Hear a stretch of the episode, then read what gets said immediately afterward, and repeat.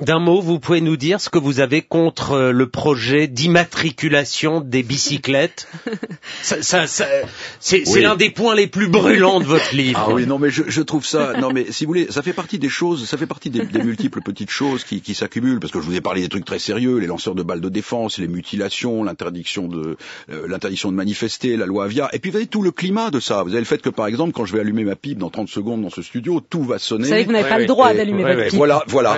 Vous allez votre pipe. bah, je vais vous raconter une histoire euh, qui va exactement vous. euh, voilà. Le père de C.S. Lewis, le père de C.S. Lewis, l'auteur de Narnia, est dans un compartiment de chemin de fer. Il est dans un compartiment de chemin de fer en Écosse. Il y a là un type qui baisse son pantalon et qui défèque. Une puanteur épouvantable se répand dans le compartiment.